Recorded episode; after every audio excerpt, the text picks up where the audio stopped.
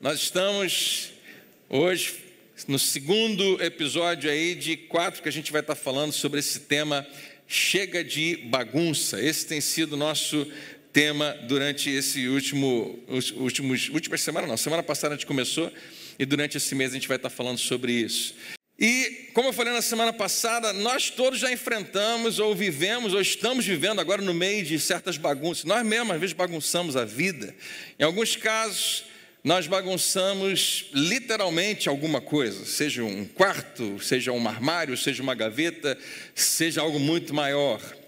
Quando eu tinha, se não me engano, 16 para 17 anos, os meus irmãos já tinham praticamente saído, meu irmão mais velho já tinha se casado, meu irmão do meio, eu sou o mais novo de três, meu irmão do meio já estava trabalhando fora, não ficava quase em casa, e o quarto era meu. Quem já teve essa alegria de ter um quarto só para você? É bom demais, né? E aquele tempo de independência eu comecei a criar algumas coisas, uma delas que eu às vezes deitava na cama para. Não tinha televisão no quarto naquela época, mas para fazer o que for, ouvir música, e de repente eu caía no sono e eu queria desligar a luz. Só que a luz era lá na entrada do quarto. E eu pensei, seria bom ter um interruptor aqui perto da minha cama. E eu resolvi dar uma de eletricista em casa. Eu sabia como fazer, eu acho que eu sabia. E eu comprei fio, eu comprei fita isolante um interruptor para colocar daqueles de abajur, assim, para colocar perto, debaixo da minha cama. E eu comprei aqueles negocinhos que prende fio na parede, que com preguinho. E eu fiz uma instalação lindíssima passando pelo rodapé, passando por cima da porta, continuando pelo rodapé, vindo pela parede inteira, vindo até a, parte de trás da minha cama para ficar o mais escondido possível. Coloquei lá no lugarzinho onde eu podia apertar e apagar a luz do meu quarto. E quando eu terminei a instalação e finalmente fui fazer funcionar, liguei o disjuntor, apertei o botão. E alguma coisa eu fiz errado. Porque começou a sair uma chama de fogo no início do fio, fazendo todo o percurso no meu quarto inteiro. E eu devo ter dado um grito estridente naquele momento, que chamou a atenção dos meus pais. E eles foram no quarto para olhar a parede toda queimada. E eles não tinham entendido ainda o que, que tinha acontecido. Mas eu expliquei. Eu, eu achei que eu ia conseguir fazer um, né, uma instalação aqui, mas eu não consegui. Mas a, a, a, graças a Deus foi só isso, não pegou fogo no quarto, não estragou mais nada além disso. Mas algumas pessoas têm histórias para contar parecidas com essa, onde o, o, o, o, desastre e o prejuízo foi muito maior do que isso, por causa de uma decisão, por causa de uma escolha que a gente faz. E que às vezes você se vê numa situação tão complicada, tão doida, que você não sabe nem por onde começar, você não sabe como é que vai limpar aquilo, você não sabe como é que vai resolver aquilo. E todos nós, eu tenho certeza que temos histórias assim. Quantos tem uma história parecida? Não igual, mas parecida com essa? Só eu. Levanta a mão, sem vergonha, vamos lá. Isso, obrigado. Eu, eu não vou pedir para você contar agora, não, a sua história, mas se você quiser né, contar a sua história, ou se você tem alguma imagem, alguma foto de alguma bagunça grande que aconteceu, eu sugeri na semana passada que a gente adotasse essa hashtag. Não está indo aqui meu controle. Ah, que pena, eu gosto tanto quando ele funciona. É, mas vou ter que ficar pedindo aí, né, para você, você passar. Deixa eu ver se. Eu acho que ele não está indo para o on-off aqui. Olha só. Não, está funcionando. Ó, passei para trás, passei para frente, não está indo. É, não está indo. Essa hashtag, se você quiser, você pode colocar lá e a gente vai compartilhar um pouquinho das suas bagunças também, além da minha, né? Se você quiser, eu acho que é muito divertido fazer isso. Mas todos nós temos essa história que quando eu conto para você 30 anos depois, é tranquilo, mas na hora, né? É bem complicado. Talvez você tenha história como essa. É com você que eu quero falar hoje. Quero falar para aqueles que o que eu estou mencionando hoje, uma bagunça tão grande que você não sabe por onde começar, é mais ou menos a imagem da sua vida pessoal agora. Você talvez tenha bagunçado por causa de uma decisão que você tomou, você bagunçou a vida tão feio que você nem sabe se tem jeito de resolver. Talvez você tenha bagunçado sua vida financeira, talvez você tenha bagunçado algum relacionamento, talvez você tenha criado uma desordem, ou uma tragédia, um desastre aconteceu na sua vida profissional, na sua vida acadêmica, no seu casamento.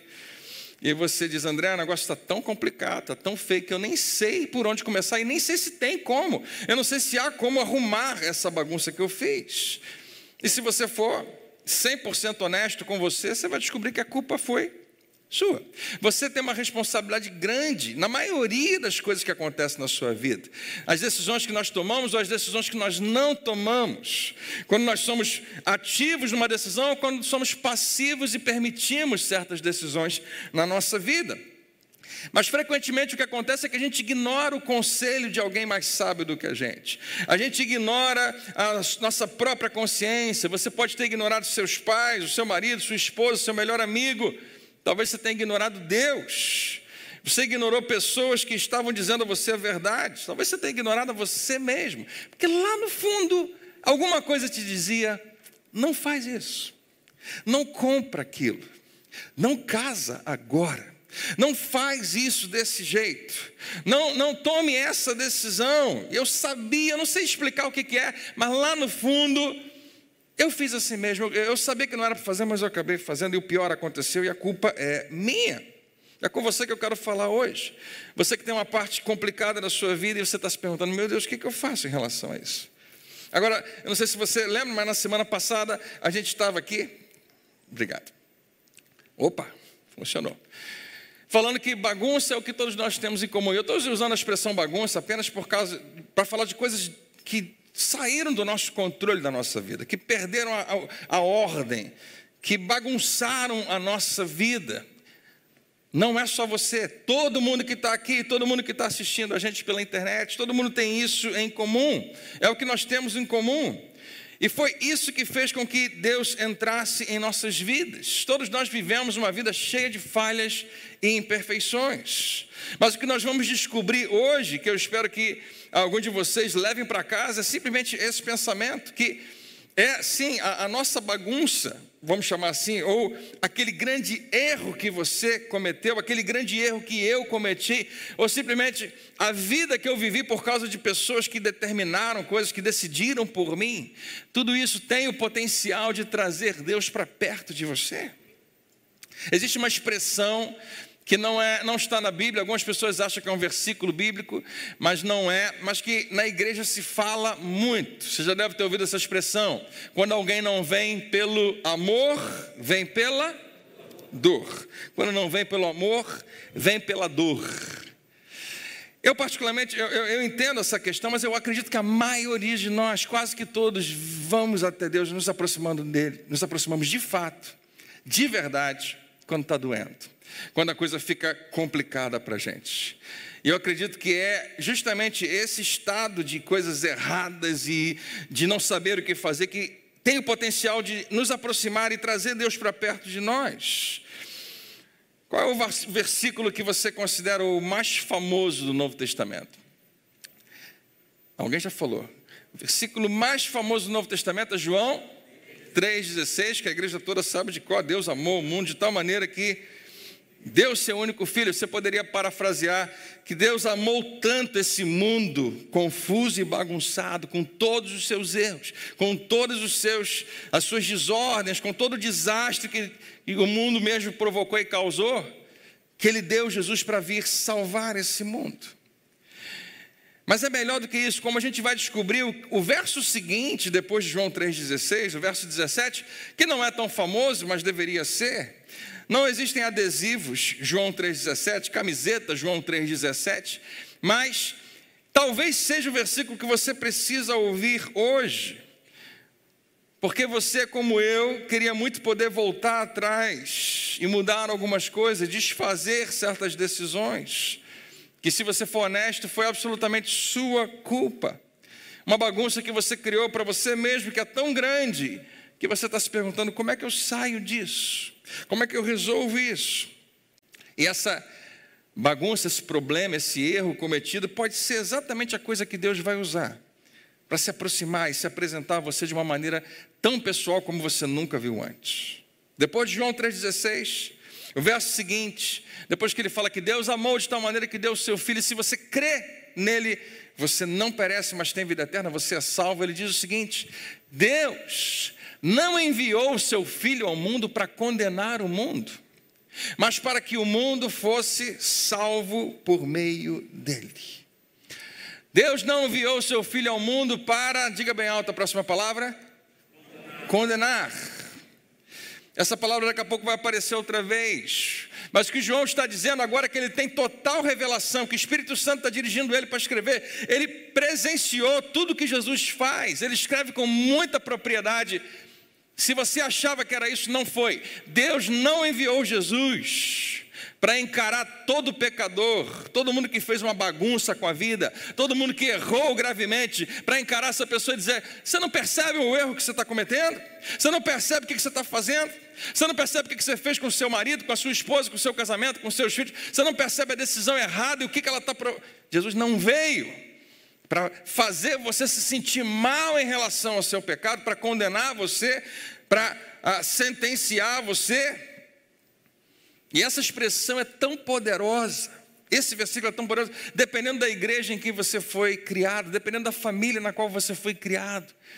Porque tem um monte de gente nos últimos séculos ensinando o contrário desse versículo. Sutilmente dizendo para você que agora que você é de Jesus, toma jeito, toma cuidado, porque Ele está de olho em você. Você cantava quando era criancinha? Cuidado, olhinho no que vem. Cuidado, boquinha no que fala, cuidado, cuidado com tudo. Por quê? O Salvador do céu está olhando para você. Eu não sei o que está embutido nisso, mas se ele está olhando para você e você tem que ter cuidado, é porque talvez você possa ser por ele condenado. Talvez você possa ser por ele desqualificado. E não vai ser mais salvo como ele disse que você seria. Isso é grande demais. Mas não, ele não veio para isso, mas para que o mundo fosse salvo, resgatado, liberto por meio dele. Mas através de Jesus, Deus ilustra, como nós vamos ver agora, que ele veio a esse mundo para entrar na vida de pessoas complicadas, que bagunçaram a sua vida, para resgatá-las da sua bagunça para resgatá-las do lamaçal onde elas se encontram, que significa nos resgatar de nós mesmos, nos libertar de nós mesmos, porque se vamos ser honestos, nós estamos por trás da maioria das nossas bagunças. E quando você lê os evangelhos, você vai poder ver isso de uma maneira íntima, apaixonada e pessoal, mais do que você pode imaginar. E hoje eu vou te convidar apenas imaginar isso. Eu não vou colocar os versículos, eu vou só te convidar a lembrar dessas passagens. Um dia Jesus está ensinando no templo, em João no capítulo 8 fala a respeito disso, e trazem para ele uma mulher, uma mulher que bagunçou a vida feio uma mulher que, segundo eles, foi flagrada em adultério e acusada perante todo mundo. Ela bagunçou o seu casamento, ela estragou o seu casamento, ela estragou o casamento de outra pessoa. Se você adultera, é isso que em geral está acontecendo. Né? Ela estragou sua própria reputação, porque agora está todo mundo olhando para ela e sabendo o que, que ela fez. Ela está na mira de todo mundo. E depois que Jesus tem uma rápida conversa com os acusadores dela, ele se levanta, depois que todo mundo já não tem mais o que fazer ali, não tem mais como condená-la. Jesus olha para essa mulher que bagunçou a sua vida toda e diz para ela: Olha para mim. E Jesus vai dizer algo que ninguém esperava que ele dissesse. Ele vai falar duas coisas que parecem antagônicas. Ele fala: Eu não te condeno. Ele era o único que poderia fazer isso, ele era o único que não tinha pecado, mas diz para aquela mulher: Eu não vou condenar você, eu não vou sentenciar você ao que você merece. Não. E ele diz: Olha para mim, vá e não peques mais. Abandone a sua vida de pecado. Peraí, Jesus, você falou que não ia me condenar, eu não te condeno, mas agora você está falando que eu não posso pecar. Não peque. Qual dos dois? Não me condena ou não posso pecar? Sim. Os dois. Não apenas eu não te condeno, mas agora você tem força e você tem capacidade, e eu vou te ajudar a não continuar mais nessa vida. Um dia Jesus está caminhando com uma multidão, de repente ele olha para cima numa árvore, tem um homem lá, em cima de uma árvore, que ele subiu porque ele era baixinho, ele queria ver Jesus passando. E o nome desse cara era Zaqueu, e Zaqueu tinha complicado, bagunçado a vida dele toda. Ele era um cobrador de impostos. A Bíblia não diz isso, mas talvez embaixo da árvore deviam ter guarda-costas de Zaqueu. Ele não podia andar de qualquer maneira na rua, ele era odiado por todo mundo. Ele aceitou lá atrás esse emprego de coletor de impostos, foi a pior decisão que alguém poderia ter tomado. Que enquanto ele ganha muito dinheiro, a vida vira uma bagunça. E esse cara tinha destruído a sua vida completamente. Depois de aceitar esse emprego, ele começa a cobrar mais das pessoas do que os seus impostos, enriquece as custas das pessoas, era desonesto. Gente que trabalhava duro na sua comunidade tinha que pagar a ele, ele era desprezado, era odiado. Ele não sabia mais o que fazer, não tinha como a vida seguir em frente, não tinha como escapar do que ele tinha feito. Mas ele queria ver Jesus. E Jesus olha para esse homenzinho destruído, bagunçado. E ele fala: Desça a mim. Você está em cima, você só queria ver. Deixa eu te falar um negócio. Nós vamos para sua casa agora. E a gente vai ter uma refeição junto. E você vai ter exclusividade. Vai ser nós dois. Nós vamos bater um papo, nós vamos conversar. E esse homem fica chocado, impressionado. A pessoa mais importante que tinha no bairro, na cidade, no país, estava passando ali e dá atenção para ele, que não merece nada disso. Eu topo, Jesus. Vamos lá. Eles conversam bastante. Eu não sei o que Jesus fala, mas talvez em algum momento Jesus fala para ele, cara, você precisa mudar de vida. E se você vai mudar de fato, não basta apenas dizer que você mudou, você tem que fazer restituição, você tem que pagar de volta o que você roubou das pessoas. Isaqueu, ele se levanta no meio da refeição e fala: Eu decido, é isso que eu vou fazer. Se eu defraudei alguém, se eu roubei de alguém, eu vou devolver. E ele faz restituição até mais do que a lei pedia. O Novo Testamento nos diz que a vida de Isaqueu ali muda drasticamente. E embora ninguém gostasse dele, ninguém confiasse nele, ele entra na comunidade e começa a devolver para as pessoas o dinheiro que ele tinha pego a mais. Ele não foi lá e apenas disse: Me perdoa. Ele foi lá e pediu perdão e trouxe restituição, porque frequentemente isso é possível e necessário. No outro dia, Jesus estava numa área de um país onde ele não deveria estar, porque judeus não se davam com samaritanos, eles não se entendiam muito bem. Até hoje existe no mundo lugares onde é melhor você não entrar, porque pode ser que ali estejam pessoas que não gostam de você, não gostam da sua raça, não gostam do seu país, não gostam da sua cultura. Naquela época isso acontecia. Eles não se davam bem, os judeus samaritanos. E ainda assim Jesus fala: vamos, vamos passar por lá. E ele passa e tem um poço, ele chega lá, na hora mais quente do dia. Eu nunca fui a Israel, nunca fui naquela região do Oriente Médio, mas dizem que lá tem um tipo de calor que você não conhece. Tem um calor que a gente desconhece, embora a gente mora no Rio de Janeiro, aqui seja bem quente. E Jesus pede que os seus discípulos vão pegar comida numa aldeia mais próxima, em Sicar, e no meio do dia, que estava terrivelmente quente, onde ninguém sai de casa, essa mulher tinha saído, talvez justamente para não encontrar com ninguém. E ela está no poço, e você talvez conheça bem essa história. Ela está lá e Jesus pede água a ela. Essa mulher, nós estamos prestes a lembrar o que Jesus sabia a respeito dela. Ela tinha bagunçado a sua vida toda. Ela tinha casado já cinco vezes. Eu não vou perguntar se alguém aqui tem essa experiência, não precisa levantar a mão agora. Mas, em geral, se você casa por uma segunda vez, você já carrega consigo algo que você preferia não carregar. Terceira vez, quarta vez, cinco vezes, seja o que for. Se, era, se é muito para a gente hoje, alguém ter casado cinco vezes, naquela época era muito mais. E ela agora estava vivendo com um cara que nem era o marido dela. E Jesus coloca tudo isso na frente dela, não para diminuí-la, não para que ela se sentisse envergonhada, mas apenas para que os dois juntos encarassem a verdade. E está só ela e Jesus ali no poço. E ela não espera que Jesus diga nada, afinal de contas ele é judeu, ela é samaritana, não vai ter conversa.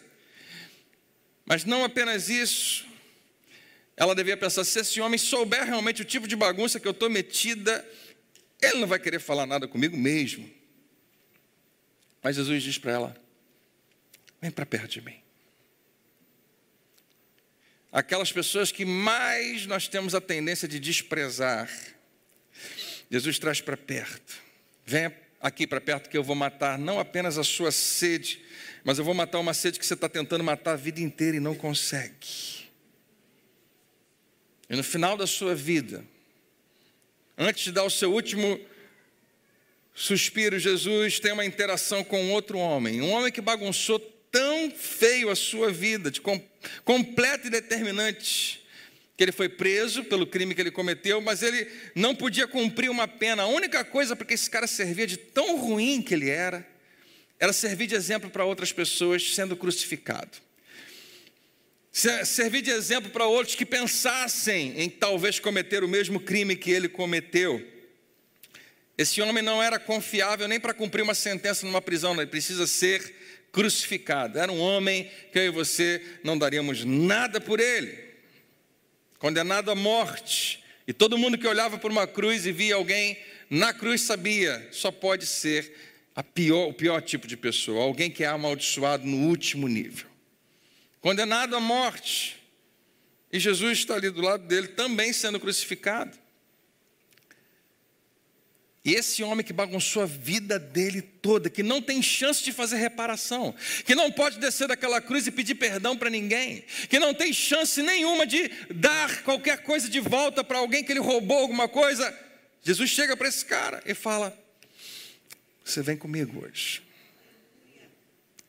Jesus, Senhor, lembra-te de mim, Jesus, hoje mesmo você vai estar comigo no paraíso. Quantos creem que Jesus cumpriu a sua promessa? Gente com a vida completamente destruída se encontrava com Jesus. E ele não dizia que, não, tudo bem, não tem problema que você fez. Não, não, é pecado sim, é errado sim, não peque mais, para com isso, seja o que for. Mas eu não te condeno. Isso é tão importante. O que eu não quero que você perca hoje é que não importa qual bagunçada seja a sua vida, não importa o tamanho da escolha errada que você fez, seja lá atrás, seja semana passada, não importa, porque você contou aquela mentira lá atrás e para proteger você teve que contar, contar mais três mentiras e agora você está tentando equilibrar todas as mentiras e não sabe mais o que fazer. Você sabe o que Jesus oferece a pessoas tão complicadas como essa, a mesma coisa que ele oferece a você hoje. E aqui está o que Jesus ofereceu a pessoas difíceis, complicadas, bagunçadas, a mesma coisa que ele nos oferece. Essa é a saída. Esse é o Evangelho, essa é a mensagem de Jesus. Você sabe o que Jesus ofereceu a todas essas pessoas? Ele ofereceu a si mesmo. Ele oferece a si mesmo como solução. É aqui que nós vivemos, é aqui que nós sabemos o que, que Deus sente por mim e por você. A imagem mais clara que você vai ter a respeito de Deus está em Jesus. O mais perto que você vai ah, chegar de conhecer quem Deus é, é olhando para Jesus. Você vai ver Jesus dizendo: Olha, quem vê a mim, vê ao Pai. Ele é a imagem do Deus invisível, primogênito de toda a criação. Se você quiser saber o que Deus pensa a respeito de Jesus, de você, basta olhar para Jesus. Se você quiser saber o que, Ele tem, o que, Deus tem para falar contigo, basta ouvir o que, Jesus disse, ler, ler o que Ele ensinou. Se você quiser saber como é que Deus reage e responde a você, observe como Jesus responde. Jesus é a visão mais clara que nós teremos de Deus pela toda a vida. Por toda a vida, Jesus diz assim: Eu vim revelar o Pai, eu vim apontar para o Pai. O Pai e eu somos um, ele chega a dizer. É como se Jesus estivesse dizendo assim: Eu estou aqui para acabar com todo mistério. Você não precisa mais ficar tentando imaginar como é que é Deus. Eu estou mostrando para você. Você vai saber quem Ele é apenas me observando. E o que, que ele faz? Ele convida pessoas erradas pecadoras para segui-lo, antes de ainda se consertarem, enquanto ainda estão erradas. Olha aqui para mim, ele não pede, primeiro se conserta, depois a gente conversa. Não, vem comigo, me segue. Cada uma dessas pessoas que você viu, a mulher samaritana, Zaqueu, a mulher que foi flagrada em adultério, o ladrão que deve ser muito mais do que ladrão, mas está sendo crucificado ao seu lado na cruz, a cada um deles. O que ele oferece não é uma vida que ele consegue transformar, agora você vai melhorar, você vai mudar. Não, não, eu estou oferecendo a mim mesmo. Na verdade, imediatamente após aquele encontro de Jesus com a mulher que havia sido flagrada em adultério, lá no Monte do Templo, imediatamente depois, o próximo versículo, João, que escreve o Evangelho, cita as seguintes palavras de Jesus. Jesus acabou de ter essa interação com homens que queriam acusar e condenar aquela mulher. Ele deixa todo mundo envergonhado, todo mundo vai embora porque tem que olhar para si mesmo, para o próprio pecado, fala para aquela mulher: Eu não te condeno, vai não peques mais. E o próximo versículo. Depois, não imediatamente, mas depois, em um dos seus ensinos, Jesus disse ao povo, mas talvez tenha tudo a ver com o que acabou de acontecer. E ele fala: Eu sou a luz do mundo. Eu consigo mostrar para vocês e vou mostrar a vocês o caminho a seguir. E eu consigo mostrar e vou mostrar a vocês a saída da bagunça que você está vivendo. E você ouviu, talvez a sua vida inteira, que Jesus é a luz do mundo. Aqui está o que significa para mim e para você. Se você criou uma bagunça, se você tomou uma decisão que causou algo muito grave, se você pecou de um jeito e eu também, que bagunçou nossa vida toda. Você sabe o que acontece? Você está num lugar escuro e você precisa de luz. Você está numa situação complicada e precisa encontrar a saída. E segundo Jesus nos diz, você pode ter certeza que o seu Pai Celestial te convida hoje a não apenas corrigir o seu erro, mas a seguir a Jesus. No meio da tua bagunça, embora você esteja vivendo, e eu sei, alguns de nós estamos vivendo uma bagunça mas ninguém sabe, porque a gente consegue botar uma fachada muito boa, todo mundo acha que está tudo normal, mas tem uma área da nossa vida que simplesmente não se resolve. E Deus sabe, e Ele te convida a fazer a mesma coisa que Ele convidou essas pessoas. Porque Jesus, Ele não encontrou com uma bagunça e disse, não, você não, e seguiu outro caminho, não. Ele traz a pessoa para perto. E Ele diz isso, no mesmo versículo: Eu sou a luz do mundo se vocês me seguirem. Se vocês me seguirem. Eu queria. Né? Seja honesto comigo. Eu não pedi para ninguém levantar a mão em relação a isso, mas eu sei que todos nós já tomamos decisões tão erradas que complicou a nossa vida. Não é verdade que quando você tomou aquela decisão, você não estava seguindo Jesus? Você estava seguindo outra coisa. Você estava seguindo talvez a sua própria vontade, um desejo, ou que alguém pediu de você, ou a influência de outras pessoas. Talvez você tenha dito não à sua própria consciência, você tem, talvez tenha ignorado conselhos sábios. Se você cresceu na igreja, talvez você tenha ignorado o que você considera que é certo, e você convenceu a si mesmo. Na verdade, a gente consegue se convencer fácil das piores decisões que a gente já tomou. Não, mas eu acho que vai dar tudo certo. Não, vai ser diferente comigo. Não, eu sei o que eu estou fazendo. Essas frases, em geral, precedem uma coisa muito ruim depois. Você já viu aqueles filmes onde alguém fala assim: qual é a pior coisa que poderia acontecer? E a cena seguinte acontece algo terrível? Mais ou menos o que acontece comigo com você quando a gente fala: eu sei o que eu estou fazendo. A próxima cena não vai ser bonita. A próxima cena não vai ser legal. E eu acho que você é igual a mim, a gente sabe que está fazendo a coisa errada e faz de qualquer maneira. E agora está uma bagunça a vida. E Jesus diz: se você me seguir, você não estava seguindo, mas se você me seguir, mesmo durante o que você está vivendo, você não estava seguindo a Jesus durante as suas decisões erradas, é hora de começar a seguir alguém se você quiser sair dessa situação e a única maneira de sair do seu lugar escuro é seguir alguém que tenha luz, ou que tenha mais luz do que você. E Jesus está dizendo: Eu sou essa pessoa, e eu estou me oferecendo como solução. E ele faz a seguinte promessa: Se vocês me seguirem, não vão tropeçar na escuridão. mas terão a luz da vida.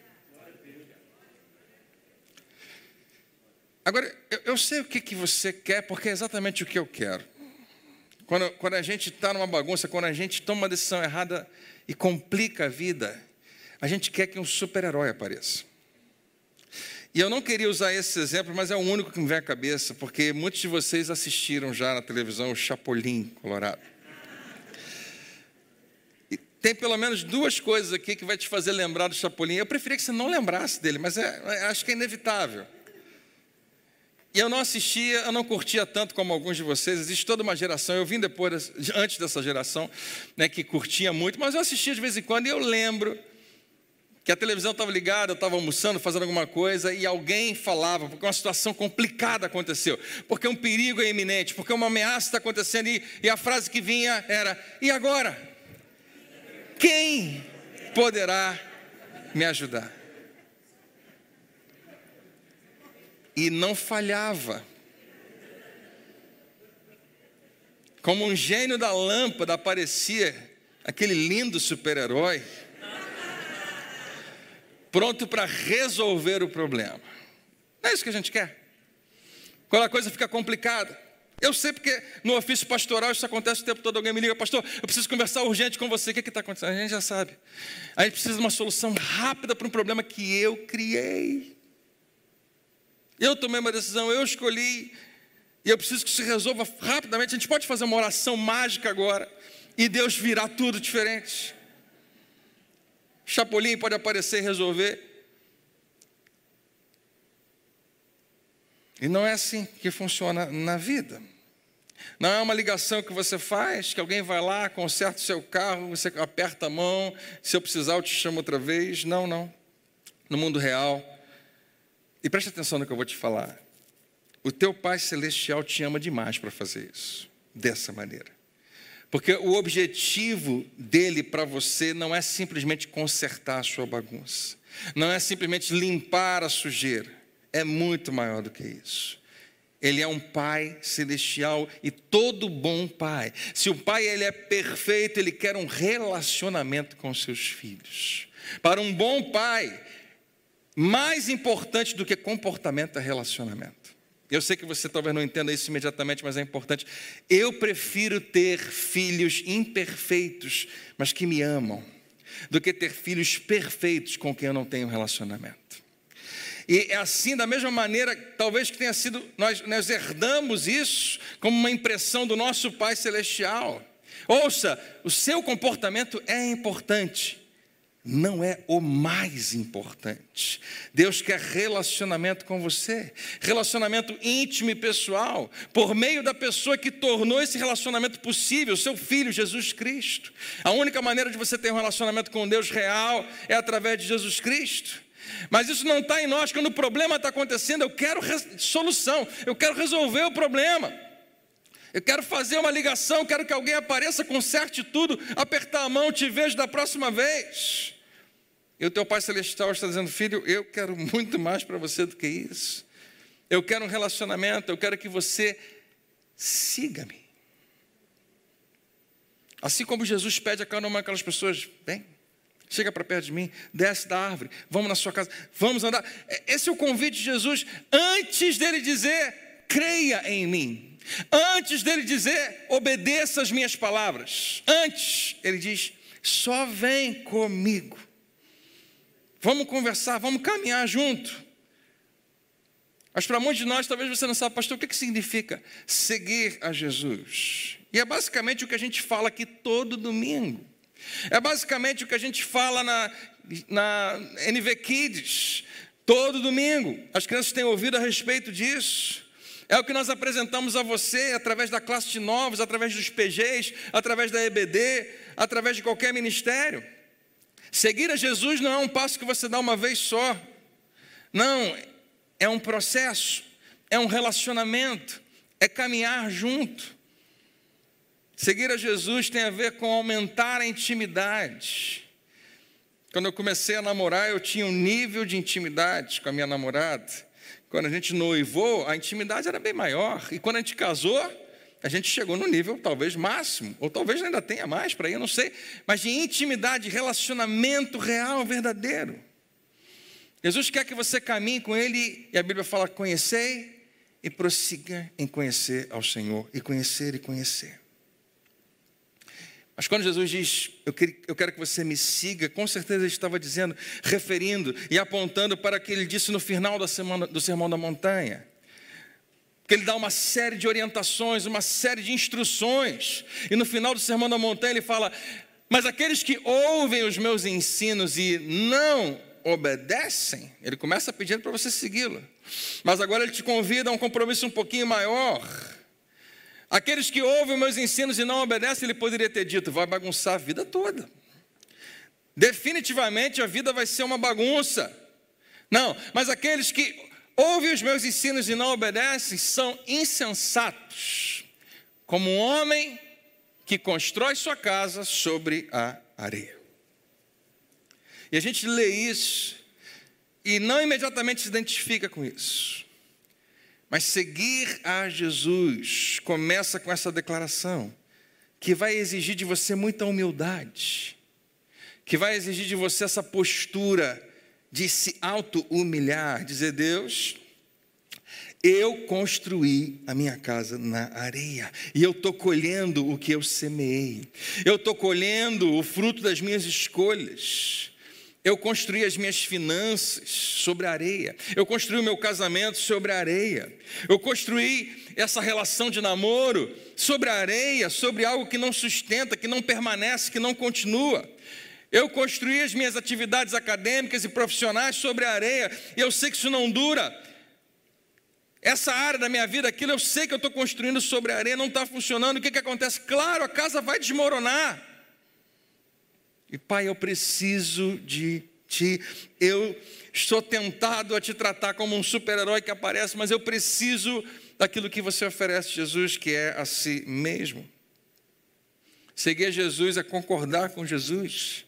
Quando ele diz o que ele falou alguns versículos antes desse: Todos os que ouvem os meus ensinamentos e os praticam. Cada pessoa que decide, e decide antecipadamente, sim, sim, sim, Senhor.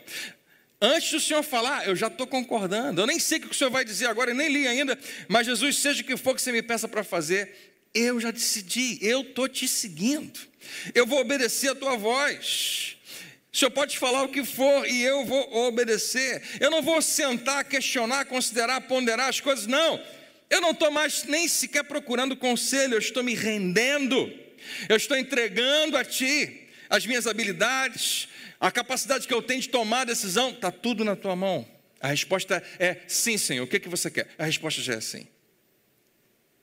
Quem decide fazer isso? Todos os que ouvem meus ensinamentos e os praticam são ajuizados, como um homem que constrói a sua casa na rocha sólida, que cava fundo, não tão fundo quando ele precisava, talvez cavar na areia, que nunca vai, vai ser suficiente, mas cava fundo e coloca os seus alicerces.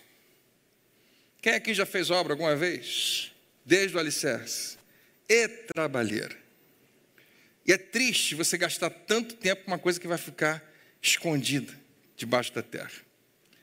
Mas aqui está a palavra que a gente ignora nesses versículos. Um homem que obedece o que eu mando e não obedece o que eu mando, os dois estão construindo algo. Diga comigo, constrói. Essa palavra às vezes foge ao nosso entendimento. Você não constrói nada da noite para o dia. Construir é um processo. Não é uma solução imediata. Todo mundo que é adulto sabe disso. As bagunças que eu e você fizemos não foi da noite para o dia, foram construídas. E elas não têm uma solução rápida. Nós queremos uma solução rápida. Mas ouça, se houvesse uma solução rápida para cada uma da minha bagunça, eu ia voltar a fazê-la toda hora. E você também. Nós sabemos disso porque nós observamos como pais às vezes se comportam em relação aos seus filhos. E não permitem, às vezes, que eles sofram certas consequências que precisavam sofrer. Mas o teu Pai Celestial, Ele é um Pai perfeito, Ele é um bom Pai. E Ele deseja para você muito mais do que simplesmente consertar a sua bagunça. Quando Jesus te fala, vem comigo, siga-me, Ele está dizendo, eu vou te ensinar como sair disso.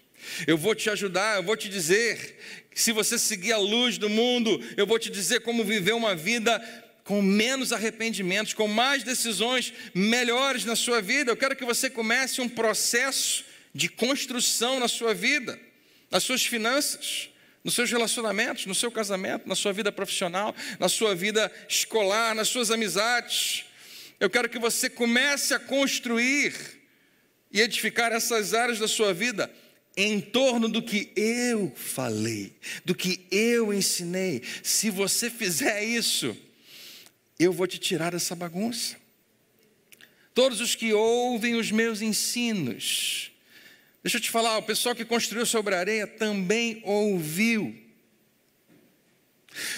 mas Alguns ouviram e não praticaram. Todos os que ouvem os meus ensinos e os praticam são ajuizados como o homem que constrói a sua casa na rocha sólida. Ele fala: E embora a chuva caia e torrentes, as enchentes subam e os ventos de tempestade soprem contra a sua casa. O que acontece com todo mundo? Tempestade sempre vem para todo mundo. Ela não cairá porque está construída sobre a rocha. Glória a Deus. Então, deixa eu concluir para você o resultado final. O que eu não quero que você saia daqui sem, você não pode perder isso. E você pode não responder, mas você precisa saber disso, tá? É importante demais. Não é orando que você sai de uma situação em que você se meteu justamente porque não orou. Nós queremos que uma oração mágica resolva algo que não foi uma oração que começou. Foi o nosso comportamento. Foi algumas decisões, foram algumas escolhas. Você não consegue orar para sair de uma situação que você se meteu lá, para começo de conversa, por decisões, por escolhas, por erros. Tem outras coisas, e eu não estou dizendo que a oração não é importante, mas não é suficiente nesse caso. Não adianta você orar ou confessar para sair de uma confusão que você se meteu pelas suas próprias decisões. Não existe essa oração mágica. E se você achava que existe, você deve ter descoberto isso em algum outro lugar. Mas não foi no cristianismo. Não há palavras mágicas. Não há feitiço que resolva isso. E não é porque Deus não se importa. Pelo contrário. Ele se importa tanto, tanto, tanto, que há dois mil anos atrás, ele brilhou uma luz forte o suficiente para que você olhasse para ela e decidisse segui-la. E se fizesse isso, teria evitado bagunça e outras bagunças que acontecem na nossa vida, porque é e era e sempre vai ser evitável. As, as confusões nas quais eu me meti, todas elas eu podia ter evitado, e eu acho que você também. Você não bagunçou a sua vida seguindo Jesus, não. Você se mete em encrenca seguindo outra coisa. E o teu Pai Celestial te convida a seguir o seu filho, para sair disso. Não adianta orar para sair de uma bagunça na qual você se meteu por decisões erradas, mas é seguindo a Jesus, porque Ele sabe onde fica a saída. Jesus te toma pela mão e Ele não faz a bagunça desaparecer, mas Ele vai te guiando para fora dela. Ele vai te ajudando a tomar decisões. Meu Deus, quantas vezes, há pouco tempo atrás eu estava aconselhando alguém que, que feriu a sua vida relacional gravemente, casamento destruído. E em geral, quem está sofrendo, casal, tanto homem quanto a mulher, no casamento, quer uma solução rápida. E não existe. Existe muito trabalho. Porque não chega, quando, quando o casamento dá ruim no final, é porque muita coisa aconteceu até lá. Mas não quer dizer que é o final da história. Eu não estou pregando só para casar, mas eu não consigo evitar. Se já foi bom e está ruim, de ruim pode ficar bom de novo. Alguém diz amém? Se é possível mudar de um jeito, pode mudar de outro jeito, mas nenhum deles é sem trabalho. Nenhum deles é mágico. Nem, ah, vai acontecer, Deus vai fazer alguma coisa. Não, Ele vai te convidar a fazer muita coisa vai pegar você pela mão e vai passar rua por rua, avenida por avenida, esquina por esquina, até chegar na saída, até levar você onde precisa chegar. E eu espero que você entenda isso, porque não tem outra pregação na Bíblia. Não tem outra coisa que você vai encontrar que desminta isso. Deus é tão bom. Ele vai te encontrar lá no meio da tua bagunça. E Ele não está chateado com você, Ele não está irado com você, Ele não condena você. Na verdade, Ele olha para a sua bagunça como uma oportunidade para te convidar. Ou melhor, para que você o convide a entrar. Para que você o convide a participar daquilo que você mais precisa agora, de um jeito de sair daqui. E nós sabemos disso porque foi o que Jesus fez, e é assim que Jesus responde a todas as pessoas no seu próprio mundo, nesse mundo de hoje. Eu vou te dizer uma outra forma como nós sabemos disso, e eu posso provar. eu explico para você. Se você olhar em volta aqui, enquanto eu falo algumas coisas, você vê as pessoas, várias pessoas fazendo assim com a cabeça. Várias pessoas concordando com a cabeça. E eu amo quando isso acontece. Quando eu estou pregando, as pessoas concordam com a cabeça. É péssimo quando a pessoa faz assim. Eu não gosto muito, né? Ou quando a pessoa faz assim. Onde é que eu estou? É porque acordou agora, naquele momento. É tão bom, né? Quando a pessoa simplesmente está caminhando com a gente. E a próxima coisa que eu vou dizer para você, talvez você olhe ao redor e veja pessoas falando assim, porque se encaixa exatamente na sua vida. Na verdade, até você que está online, e você que está assistindo a gente, você que está aqui, eu queria te convidar a fazer isso. Enquanto você ouve o que eu estou prestes a te falar, se tem a ver com você, eu queria que você fizesse só isso. Talvez alguns vão falar amém, talvez algum diga fala Deus, sei lá. Agora, eu quero, na verdade, e, e, eu não sei se você tem o mesmo tipo de, de experiência na igreja que eu tenho, mas eu queria que você ajudasse as pessoas que estão ao seu redor a mostrar como aquilo é verdade, como aquilo é real e como não é só ela, é com você também. Tem muita gente que precisa saber que não está sozinho. A razão de sabermos o que eu acabei de, que eu, que eu acabei de dizer é verdade, no tempo de Jesus e hoje no século 21, é porque nesse pequeno auditório ele está cheio de homens e mulheres cujas histórias são mais ou menos assim.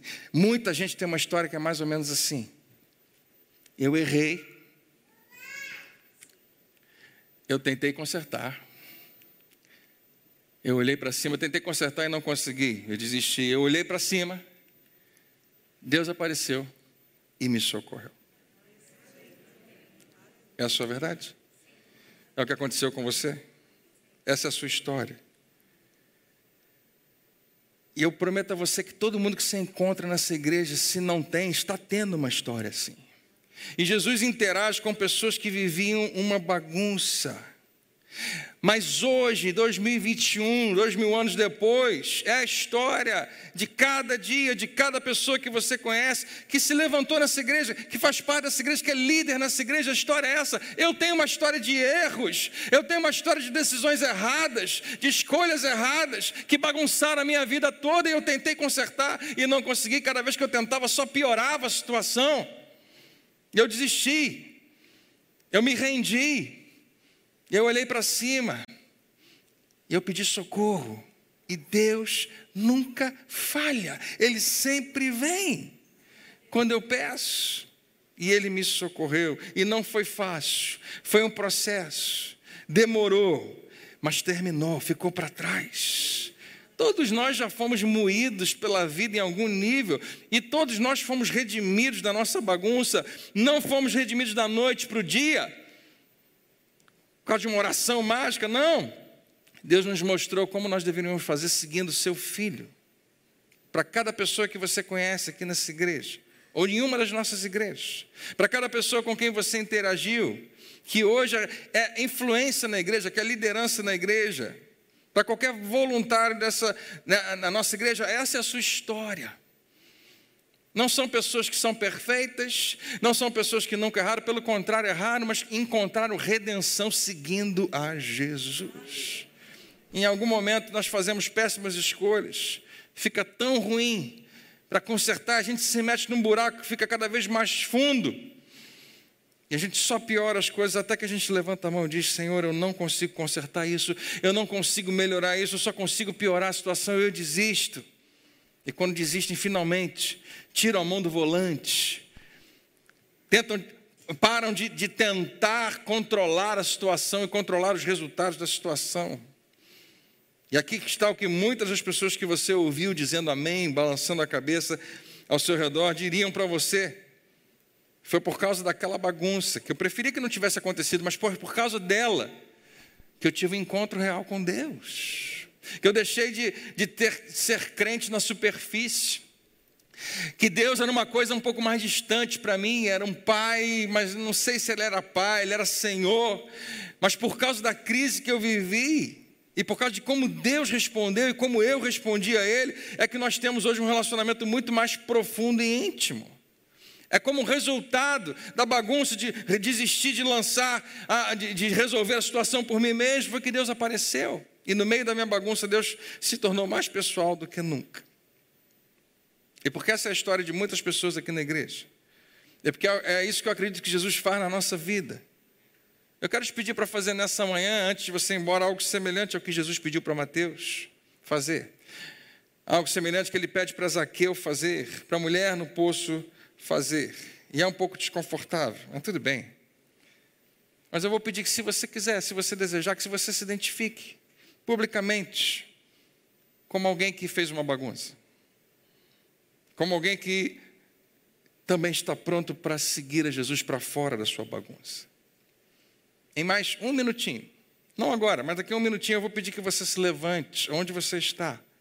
E quando você se levantar, não se engane, vai ter um monte de gente olhando para você. Não tem problema. E se você está do lado de alguém que se levantar e você ama essa pessoa e você conhece um pouquinho da história dela e quiser se levantar junto, eu entendo, você deve fazer isso.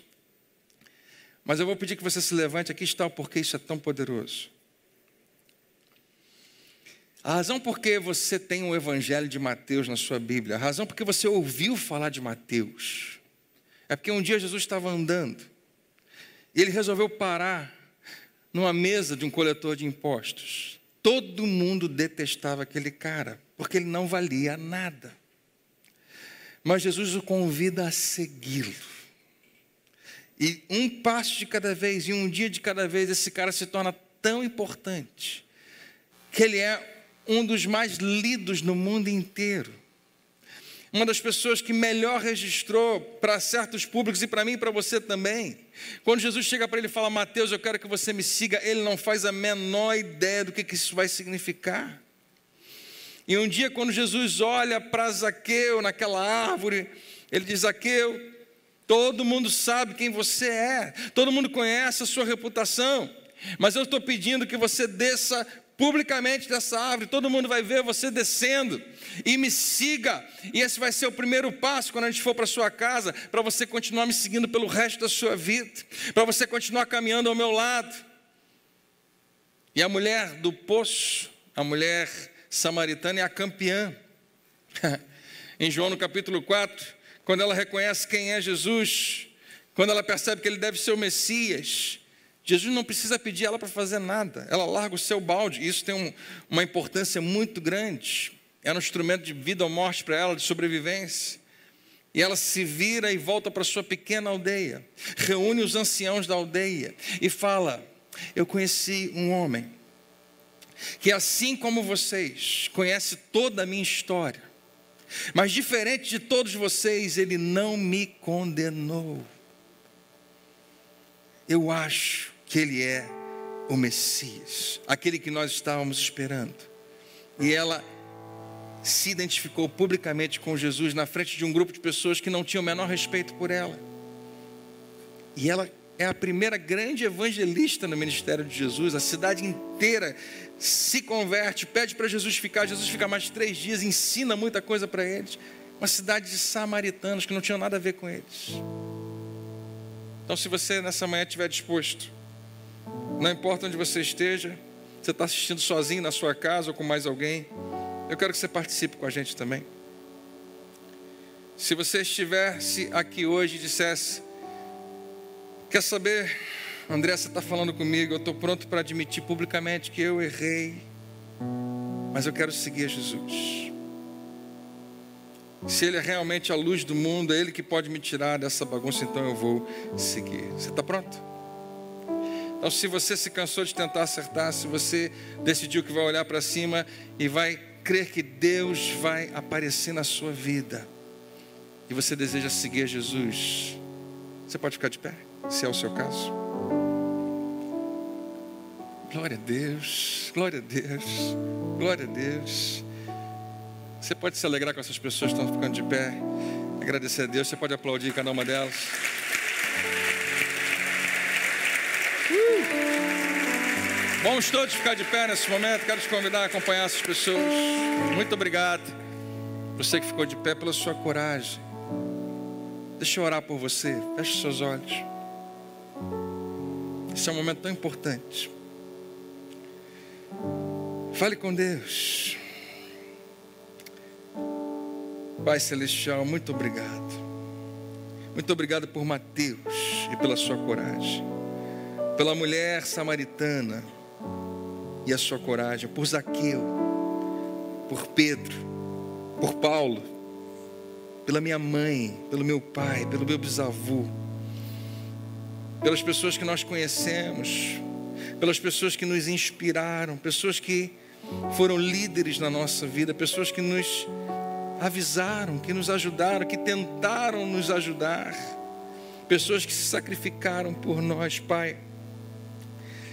Pai, eu oro para que nesse momento, homens e mulheres, por esses homens e mulheres que se levantaram, por aqueles que se levantaram na sua casa, pelos jovens que se levantaram, que esse seja um momento solene, que seja um momento marcante que não seja só uma exposição, que não seja simplesmente uma, uma resposta de culpa e de emoção, não, mas que seja o começo dos primeiros passos, não apenas, Senhor, não apenas de uma vida ah, que saiu da bagunça, mas que seja os primeiros passos de um relacionamento genuíno e autêntico com o Salvador do mundo.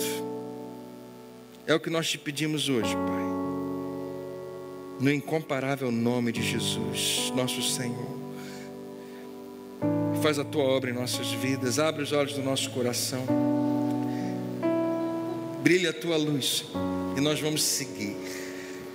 Se você está tomando essa decisão hoje de seguir a Jesus, faça essa pequena oração a Ele, diga: Senhor, eu não quero seguir qualquer outra coisa, eu não quero seguir o meu sentimento, eu não quero seguir a minha inteligência, a minha capacidade, mas eu quero seguir a tua voz, o teu ensino, a tua palavra. Me ajuda a sair daquilo que eu mesmo entrei, em nome de Jesus. E todos digam amém. Você pode louvar Ele bem alto com a sua voz, com as suas palmas.